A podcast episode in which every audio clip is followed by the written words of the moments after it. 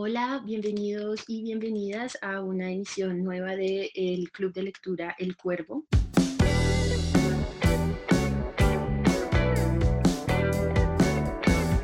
Este club de lectura nació a partir de una iniciativa que buscaba generar un espacio para la lectura conjunta en donde una vez al mes se reuniría un grupo de personas para leer y comentar un texto diferente que había sido definido de manera previa y a partir del cual nos encontrábamos en distintos lugares de Bogotá. Dada la situación actual, las últimas sesiones del club no se han dado de manera presencial, sino a través de las redes, digamos, y eso también ha permitido que nos acerquemos con otras personas, que lleguen nuevas personas que se encuentran en distintos lugares, no únicamente en Bogotá, y pues ha traído también aprendizajes interesantes para, para este club de lectura. En el último mes, o el último encuentro, más bien que fue a inicios del mes de mayo, el libro elegido por el club de lectura fue Un cuarto propio o Una habitación propia de Virginia Woolf, y es a propósito de ese libro que em, tuvimos varias conversaciones y que hoy nos encontramos un grupo grupo de las personas que participamos de este último encuentro para poder grabar este podcast a propósito de algunas de las reflexiones que surgieron en esa sesión del club. Antes de que empecemos a entrar en materia, pues voy a dar el espacio para que nos presentemos todas las personas que estamos ahora presentes en la grabación de este podcast. Hola para Silvia, Hans y las personas que escuchen este podcast. Mi nombre es Caroline Reina de la cuenta literaria en Instagram arroba line.books.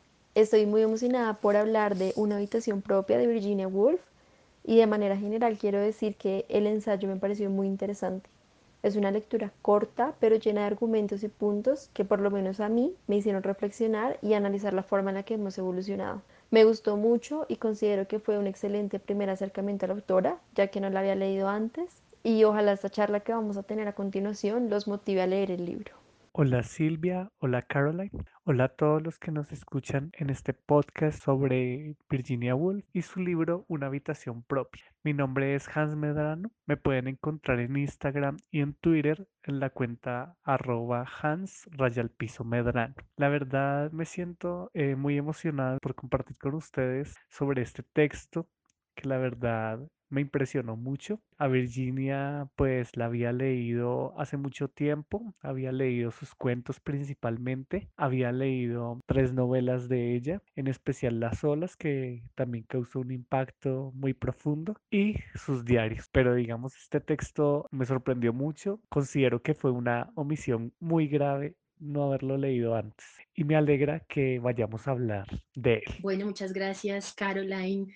Hans. Yo estoy muy emocionada también de que podamos tener esta conversación. A mí me pareció súper interesante este libro. Me gusta mucho que hayamos leído además un ensayo. Este probablemente es como el tipo de textos que yo he tendido, digamos, a leer mucho más, quizás también por, por mi carrera y en fin, pero pues siempre para mí es muy emocionante hacer este tipo de lecturas y pues está muy chévere además poder participar entonces del podcast de este mes. De continuar y de presentarme, quisiera hacer una mención también para Cris. Cris eh, hace parte del club de lectura y ha asistido siempre también a las sesiones donde nos reunimos para comentar los libros que se han propuesto para cada mes y es la persona que se encarga de ayudarnos con la edición y la publicación de este podcast, así que sin el aporte de él, pues no sería posible que en este momento nos estén escuchando. Me parece importante entonces hacer esa mención de una u otra manera, aunque él en este momento no está presente para esta conversación, sí que lo está frente al hecho de que esta grabación esté disponible para todos y todas ustedes. Me presento también entonces, mi nombre es Silvia Quintero, yo no hago publicaciones de libros ni, ni reseñas eh, literarias en Instagram, digamos, o en ninguna red social en realidad, soy más bien una de las personas que fue llegando al club de lectura el año pasado asistí de manera intermitente, pero ahora he estado como un poco más constante y creo que eh, sobre todo pues he continuado allí porque entre otras me parece que aunque esa no ha sido una búsqueda intencional, ha coincidido en las personas que estamos asistiendo al club un interés por leer autoras y eso creo que para mí ha traído además muchos aprendizajes y, un interés particular que también hace parte, en todo caso, por ejemplo, de la emoción y del interés que me genera conversar a propósito de este libro de Virginia Woolf. Ahora sí, ya como sin más preámbulos, pues me voy a lanzar entonces a plantear una primera pregunta para que eh, pues empecemos entonces esta conversación que hoy tenemos a tres voces.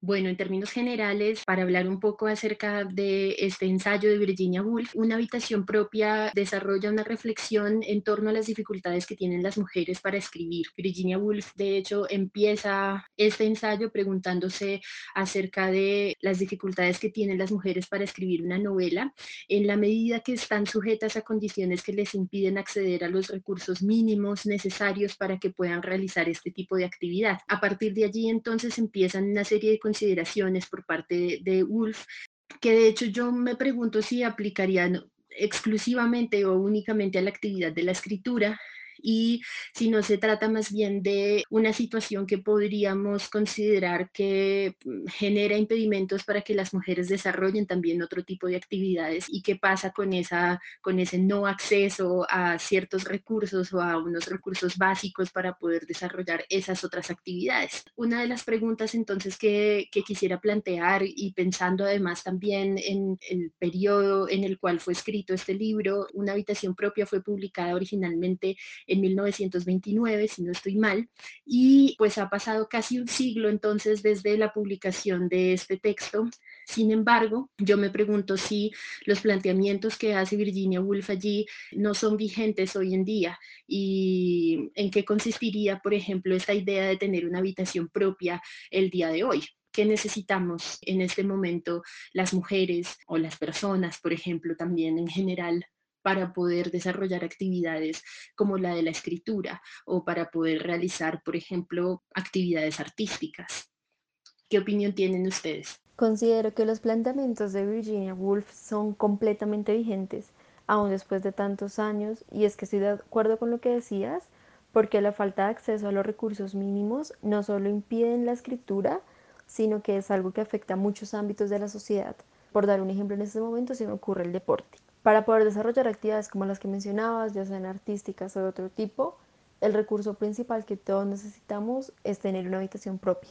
Y me refiero a una habitación propia en términos de libertad. Necesitamos libertad para hacer lo que en realidad deseamos y nos apasiona, sin importar si somos mujeres o somos hombres. Porque díganme ustedes cuánto talento no se ha desperdiciado por falta de apoyo, porque la sociedad considera que hay actividades que solo pueden hacer los hombres y no las mujeres o viceversa.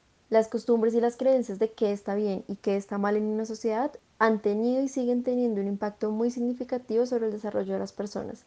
De hecho, me atrevería a decir que sobre su vida entera.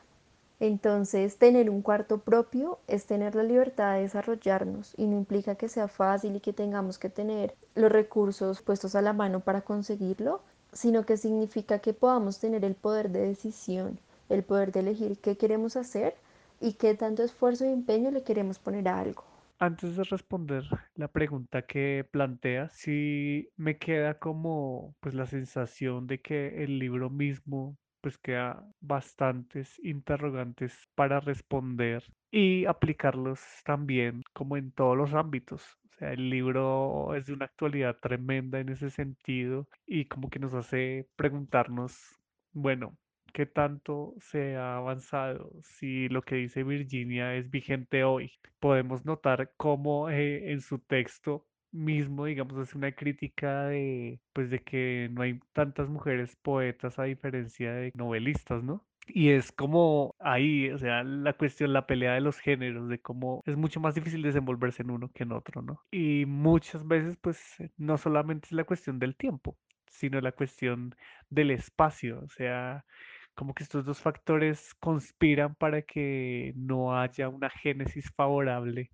para que no haya como un progreso en lo que quiere hacer un artista, ¿no? Y obvio, son de una actualidad tremenda esos, esos planteamientos, o sea, no solamente en la literatura, no solamente en la cuestión artística, me queda, digamos, ahí la inquietud, como eh, la incertidumbre de que sí, de que en el deporte, como lo dijo Caroline, también es demasiado, demasiado complicado esa problemática, o sea, es de un atraso horrible, eh, es una segregación horrible.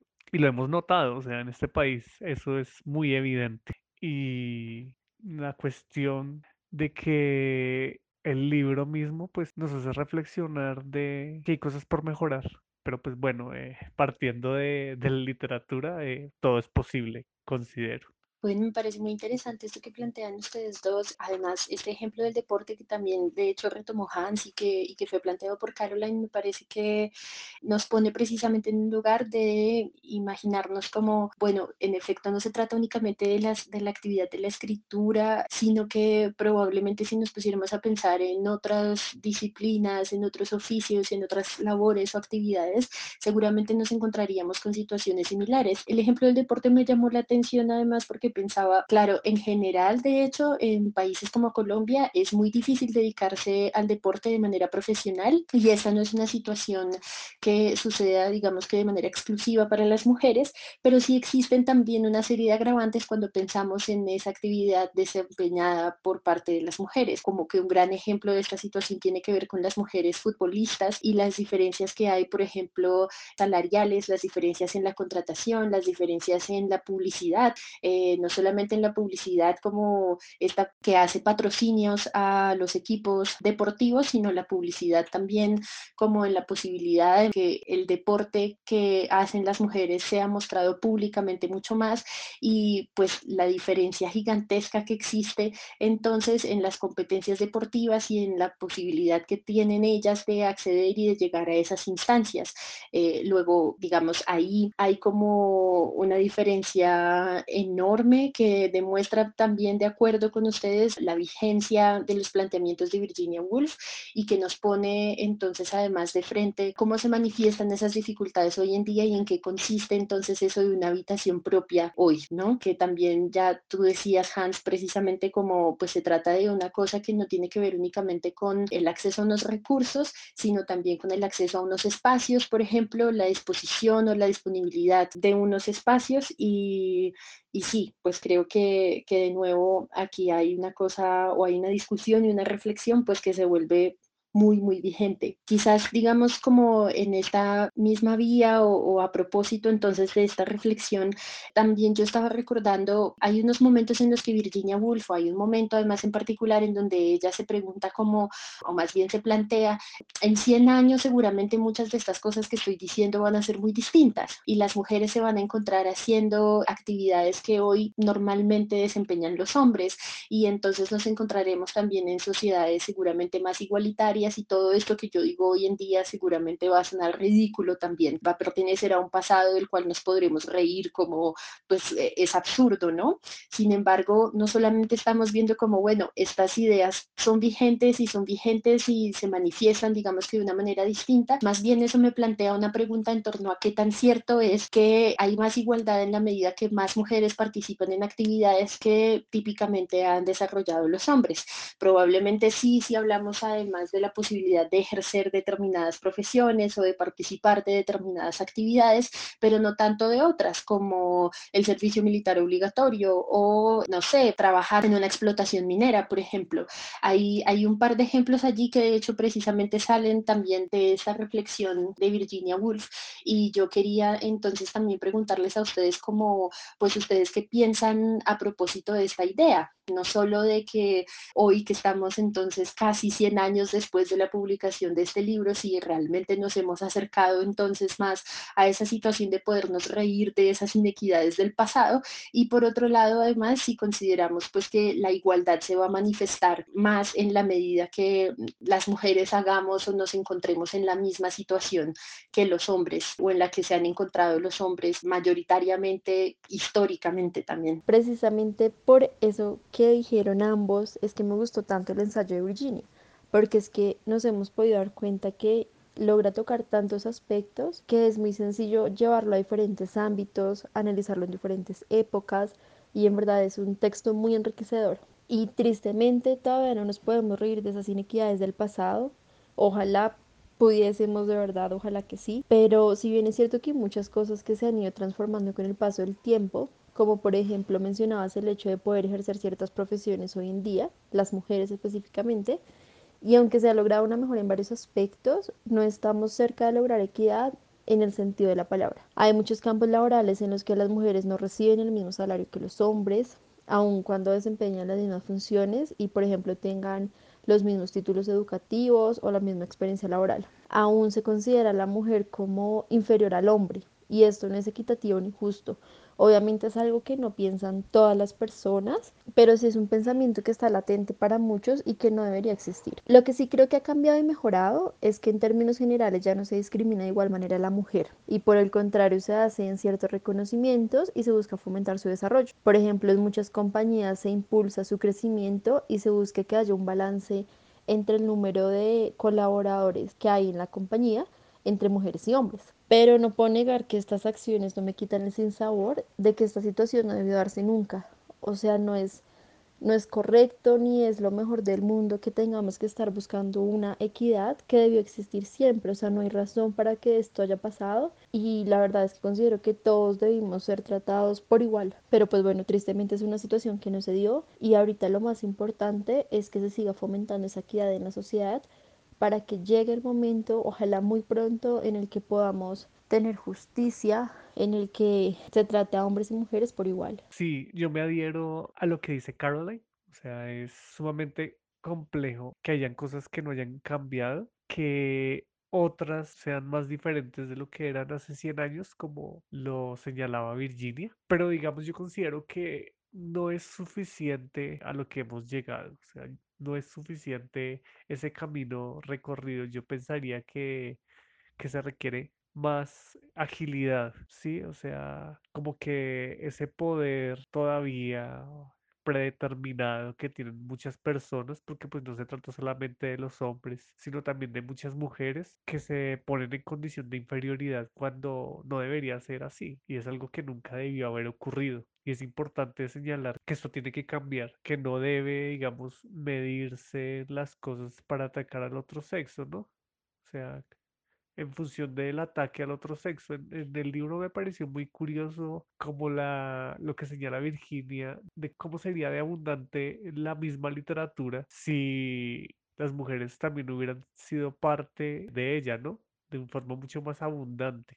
Es casi como recorrer un camino con un ojo cubierto, ¿no? O sea, no se puede ver todo el panorama. Y sí pienso que, que hay muchas cosas para cambiar, hay cosas que se deben reparar también, que no nos podemos quedar en el pasado con pensamientos retrógrados, con pensamientos anacrónicos, que lo único que hacen pues es dañarnos, ¿no? Y pues es importante la cuestión del poder, o sea, el poder no es otra cosa que miedo, miedo al otro, y es algo que se debe mejorar, o sea, me causa mucha desazón, por ejemplo, el hecho de que haya todavía hogares en los cuales la mujer pues deba encargarse de los oficios, tras del hecho de que pues esté trabajando igual que el hombre, ¿no? Y es como algo, o sea, una doble explotación y eso lo indigna, ¿no? Eso lo indigna a uno y, y considero que no, no me parece justo en ningún sentido. Hans, para mí es muy valioso y muy gratificante lo que acabas de decir. ¿Por qué? Porque yo he discutido este tema con algunos hombres porque me llama la atención conocer su opinión y aunque muchos me han dicho que no están de acuerdo, que las tareas de la casa deben repartirse, porque es que ese es el otro punto. Hay muchas parejas que viven juntas, en este caso de un hombre y una mujer, y el hombre dice, en vez de decir voy a hacer tal oficio, le dice a la mujer, te voy a ayudar a hacer tal oficio. Y esto, o sea, empezando por ahí, ya estamos mal, porque es que si nosotros dos vivimos acá, si nosotros tenemos un acuerdo de que los dos trabajamos y los dos contribuimos a los gastos de la casa, pues la casa es de los dos y los oficios son de los dos. Entonces no se trata de que yo te ayude a ti, se trata de que nos ayudamos porque es que esto es de los dos.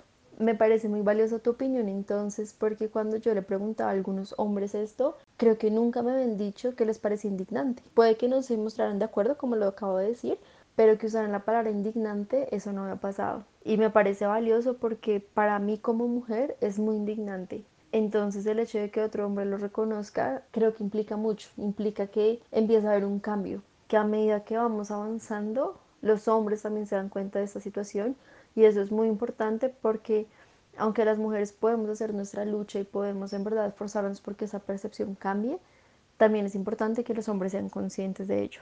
De acuerdo con lo que dicen ambos, yo de hecho eh, creo que precisamente ustedes trajeron a colación, digamos, un tema que para mí es también muy importante y es el del trabajo de cuidado. Hans, por ejemplo, empezaba a mencionar cómo finalmente el hecho de que las mujeres podamos acceder al trabajo, que trabajemos y que además podamos también, de hecho, administrar nuestro salario con todas las iniquidades que también ya se producen, digamos que en el escenario del trabajo, del mundo laboral, del trabajo formal e informal, también está el hecho de que existe un trabajo adicional o una carga adicional que generalmente desempeñamos principalmente las mujeres, que es ese del trabajo de cuidado, del cuidado de otros y otras y de las labores domésticas en el hogar que hacen parte también de esa misma actividad. Y creo que allí hay unos apuntes también muy importantes y que me parecen muy valiosos, por ejemplo, a, a propósito de lo que dice Caroline con respecto al hecho de que no se trata de que nos ayuden a las mujeres a, a desempeñar estas tareas como si se tratara de algo que igual nos corresponde o que es nuestra obligación y entonces estamos pidiendo que se nos ayude a cumplir con esta obligación que tenemos las mujeres, sino que más bien se trata del hecho de que asumamos colectivamente esta tarea que nos corresponde a todos y a todas, porque todos y todas estamos vivos y necesitamos del cuidado, necesitamos desarrollar las tareas domésticas que son infinitas, como constantemente es necesario desarrollar estas actividades porque todos los días tenemos que comer, todos los días necesitamos descansar, necesitamos todas las cosas que están eh, involucradas en, ese, en esa labor del cuidado y todas las personas pues estamos en capacidad en mayor o menor medida de asumir también estas tareas y además tendríamos que tener el deber de hacerlo. Y plantear esta reflexión no es un asunto menor en la medida que precisamente la posibilidad de liberarnos un poco del tiempo que implica, del esfuerzo que implica estar atadas a esta labor, también nos podría brindar la posibilidad de hacer otras cosas. Y ahí entonces encuentro por eso también pues que sí, es muy importante y es muy valiosa esta reflexión que ustedes plantean a propósito del cuidado para continuar también con algunas reflexiones que están presentes en el libro y sobre las cuales también quisiera invitarles como a pensar y, quisiera escuchar también como cuáles son sus impresiones al respecto. Hay algo que a mí me llamó la atención también en la forma de la escritura de Virginia Woolf y como en el tono en el que están planteadas las reflexiones de ella en este texto y eh, que tiene que ver como con los comentarios irónicos, con la manera como que ella vota algunos comentarios, deja siempre por ahí como algunas ideas sueltas, pero que son comentarios muy agudos en donde también está de fondo una crítica profunda a diferentes situaciones en las que también se manifiestan estas inequidades sobre las que ya hemos venido hablando en este espacio. Y quisiera preguntarles también, pues ustedes qué cosas vieron a propósito de eso, de ese lenguaje, digamos, irónico con el cual ella nos deja también algunos apuntes. Yo, por ejemplo, pensaba por un lado, en la manera como ella critica, digamos, el lugar de las mujeres en la historia, en la manera como estamos ausentes generalmente de los discursos de la historia y en, y en la construcción o en la idea del relato histórico, digamos, pero también me parece que vota algunos apuntes, por ejemplo, en relación con la ciencia. Quería tomarme el atrevimiento de leer un pequeño fragmento en donde ella dice lo siguiente, realmente es un eterno misterio el por qué ninguna mujer escribió una palabra de aquella literatura extraordinaria cuando un hombre de cada dos, parece, tenía disposición para la canción o el soneto. ¿En qué condiciones vivían las mujeres? me pregunté, porque la novela, es decir, la obra de imaginación, no cae al suelo como un guijarro, como quizás ocurra con la ciencia.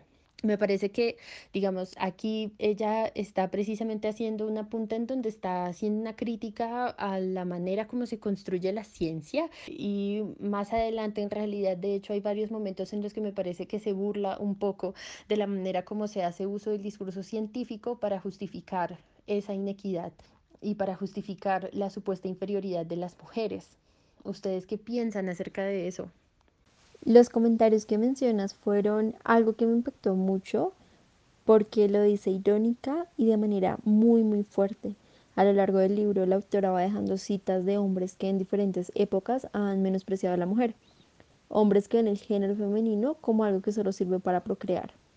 De hecho, en una parte del texto leí algo que yo no sabía, que nunca había leído, y es que la autora dijo que Napoleón consideraba que las mujeres no podían ser educadas, lo cual me parece pues muy fuerte, ¿no? También había una pregunta de si las mujeres tienen alma o no y la autora pone una cita que dice, abro comillas, algunos salvajes dicen que no tienen ninguna, cierro comillas. Eso a mí también me dejó muy en shock. Y bueno, así como esta cita podemos encontrar otras, pero digamos que la mayoría son del estilo, abro comillas, inferioridad mental, moral y física del sexo femenino, cierro comillas. Entonces, como podemos ver, se denigra a la mujer de una manera muy, muy fuerte. Pero también es importante ver el contexto de todo esto, ¿no? Porque puede responder en parte al fragmento que leíste del ensayo y a la pregunta que hacías de por qué o en qué tipo de condiciones vivían las mujeres para no haber podido hacer aportes a ese tipo de literatura extraordinaria. Y es que las mujeres antes no podían trabajar, no podían tener dinero propio, vivían bajo muchas reglas y bajo muchas circunstancias muy complicadas. Y de hecho ahora sigue pasando que muchas personas se dejan influenciar por las masas. Entonces eso también tiene una repercusión importante. Ahora bien, teniendo en cuenta todo esto, se puede entender por qué la autora no sabe nada de las mujeres antes del siglo XVIII, una época en la que definitivamente las mujeres tenían un papel tan impuesto. Sí, eh, digamos que es bastante aguda con ciertos comentarios, o sea, después de esa cita en la que habla de que solo las mujeres sirven para procrear, que según lo indicó eh, un individuo, pues hace como ese alegato hacia las mujeres diciéndole que, o sea, matizando en la inferioridad, pero obviamente siendo bastante irónica, ¿no?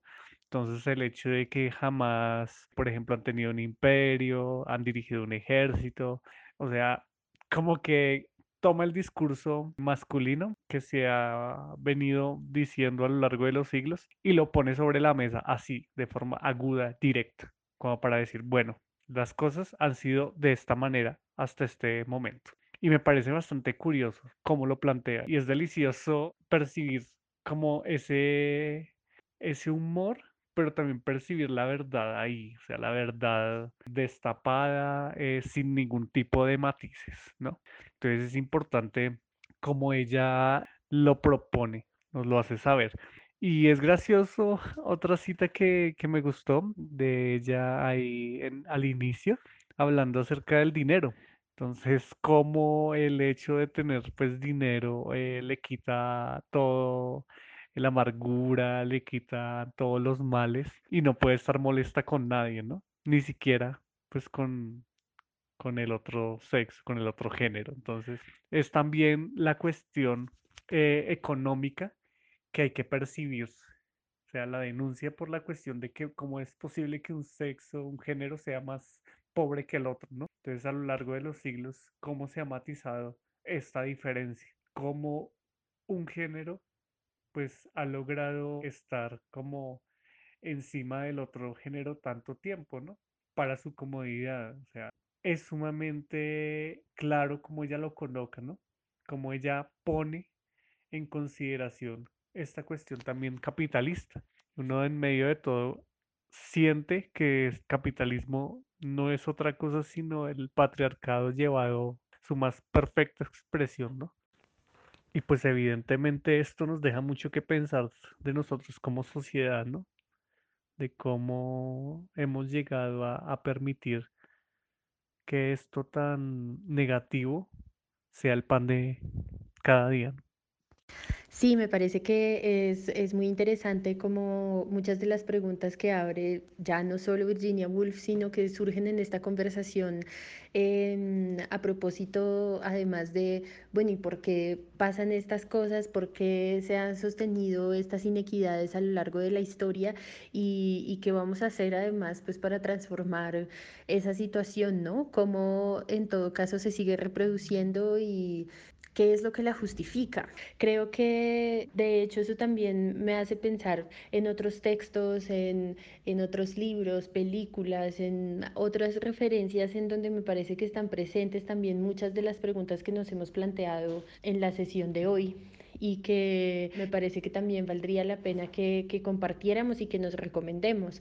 En la última sesión de El Cuervo, también surgieron algunas recomendaciones en esa conversación que estaba pues hecha a muchas más voces y ya también como para ir cerrando quería preguntarles pues ustedes si tienen recomendaciones que hacer, si esto les hizo pensar también en otros textos, en, en otras referencias a propósito de las preguntas y sí, de los temas en general, digamos, a los que nos ha invitado o sobre los cuales nos ha invitado a pensar Virginia Woolf. Bueno, Silvia, a mí me gustaría recomendar un libro que se llama Yo soy Malala. Está escrito por el Premio Nobel de Paz más joven de todos los tiempos. Este libro nos cuenta la historia de Malala, que es una joven que durante toda su vida ha defendido el derecho a la educación para niñas y niños. Pero claramente nunca ha sido una lucha fácil. Todo empezó gracias a su padre, quien le permitía y mejor aún, quien la impulsaba a aprender, aun cuando estaba prohibido que se encontraran en una sociedad en la que las mujeres no podían leer, escribir, bailar, mejor dicho, no puedan desempeñar muchas actividades. Esto le cambió la vida a Malala y ella creció con un chip diferente. Su padre era un profesor y toda su vida la quiso, la quiso educar, le quiso ayudar a que cumpliera sus sueños. Entonces, desde que Malala empieza a ver esta otra perspectiva de la vida, la vida real, empieza a tener esa experiencia que tan necesaria le parece a la autora, a Virginia Woolf, porque ella dice, ustedes necesitan una habitación propia, necesitan experiencia, necesitan viajes. Entonces, lo que le pasó a Malala fue que vio la vida real. Ella vio que podía tener la vida que quería. Y desde ese momento ella solo quiere libertad. Libertad para que todos puedan aprender, para que una cultura de una guerra no puedan quitarle a una persona la posibilidad de escribir, de leer ni de cumplir sus sueños. Como dije antes, para ella no ha sido una lucha fácil. Malala fue tiroteada por los talibanes y casi pierde la vida. Es un libro de una historia que vale mucho la pena conocer. Les recomiendo este libro porque nos enseña a luchar por lo que queremos, nos enseña a ser perseverantes y valientes, a valorar todo lo que tenemos y a siempre perseguir nuestros sueños. Y precisamente esto para mí es tener una habitación propia. Por mi parte, yo recomiendo varias cositas. Primero que todo, eh, una conferencia de Chimamanda Ngozi llamada Todos deberíamos ser feministas. Tal vez eh, nuestros oyentes ya la habrán leído. Sin embargo, no está de más recomendarla. Me parece que tiene una vigencia eh, importante en, lo que, en el tema que estamos conversando y más en los tiempos en los que estamos. También recomiendo una película que mezcla lo que es el género, eh, la segregación racial y la ciencia, llamada Figuras Ocultas, pues que básicamente trata de cómo era el trabajo de, de las mujeres de, de raza negra en los Estados Unidos en la NASA. Me parece que es bastante eh, importante para la cuestión científica y de cómo eh, se excluía a, las mujeres también. Y por último, eh, una biografía de Virginia Woolf muy buena que me gustó mucho, que me conmovió, que se llama Virginia Woolf, La vida por escrito, de una escritora argentina llamada Irene Chiquiar Bauer.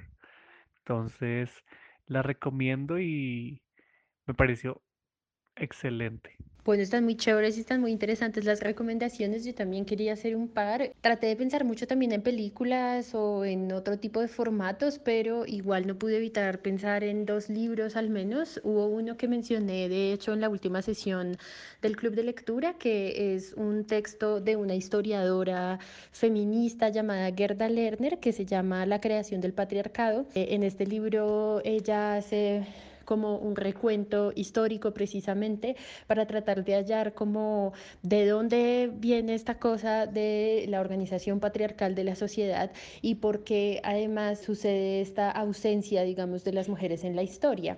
Y esta ausencia no en el sentido de que las mujeres no estén presentes en absoluto en, en el relato de lo que llamamos historia universal, sino más bien frente al hecho de que ella considera que las mujeres por lo general estamos ausentes de la historia en la forma o como teniendo en cuenta además las actividades y los saberes que hemos construido y que se considerarían o que se pueden considerar como parte de los, de los saberes y aprendizajes de las mujeres, sino que más bien las mujeres suelen estar presentes en los relatos de la historia universal cuando han participado de o cuando han llevado a cabo actividades que típicamente hacen los hombres. Entonces aparecen las mujeres cuando han estado, no sé, cuando han desempeñado acciones militares, por ejemplo, eh, o cuando han finalmente pues protagonizado aquellas cosas que en la narración hegemónica, digamos, de la historia, pues son consideradas como los hechos más importantes. Y no en cambio eh, otras actividades que, que,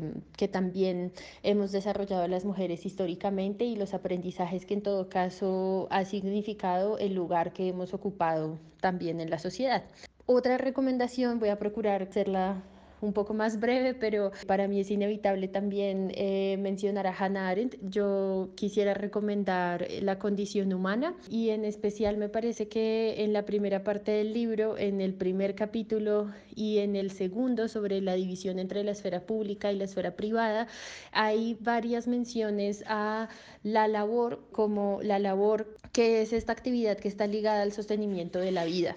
Y entonces el cuidado, por ejemplo, podría considerarse precisamente como una labor y como una labor que históricamente ha sido despreciada porque aparentemente el producto de la labor se consume muy rápido y no deja nada atrás de sí. Entonces yo mencionaba también antes cuando hablamos acerca del cuidado que preparar la comida es una actividad que finalmente es constante, tenemos que hacer todos los días, varias veces al día y además el producto de el estar cocinando generalmente se consume muy rápido y ya, ahí me parece que hay una cosa que es muy valiosa el planteamiento de Arendt y es que pues aparentemente no quedan bienes tangibles a partir de actividades como esa, pero el producto de la labor finalmente es la libertad, la libertad para que otras personas puedan hacer otras cosas, que nosotras también lo hemos expresado aquí a través de hablar del tiempo, por ejemplo, de cómo las labores de cuidado ocupan tiempo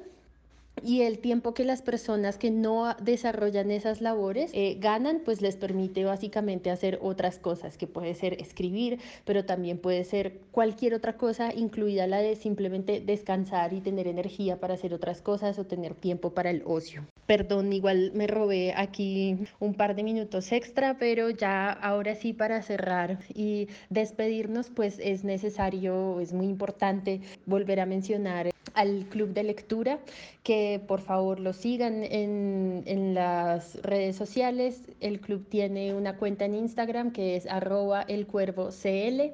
Ahí pueden encontrar muchas cosas a propósito de los encuentros y de las sesiones que ha habido anteriormente, pero también vamos a seguir subiendo información, eh, vamos a seguir publicando los podcasts, pues van a poder encontrar además la información con los links para que se puedan conectar y participar de las próximas sesiones del club de lectura.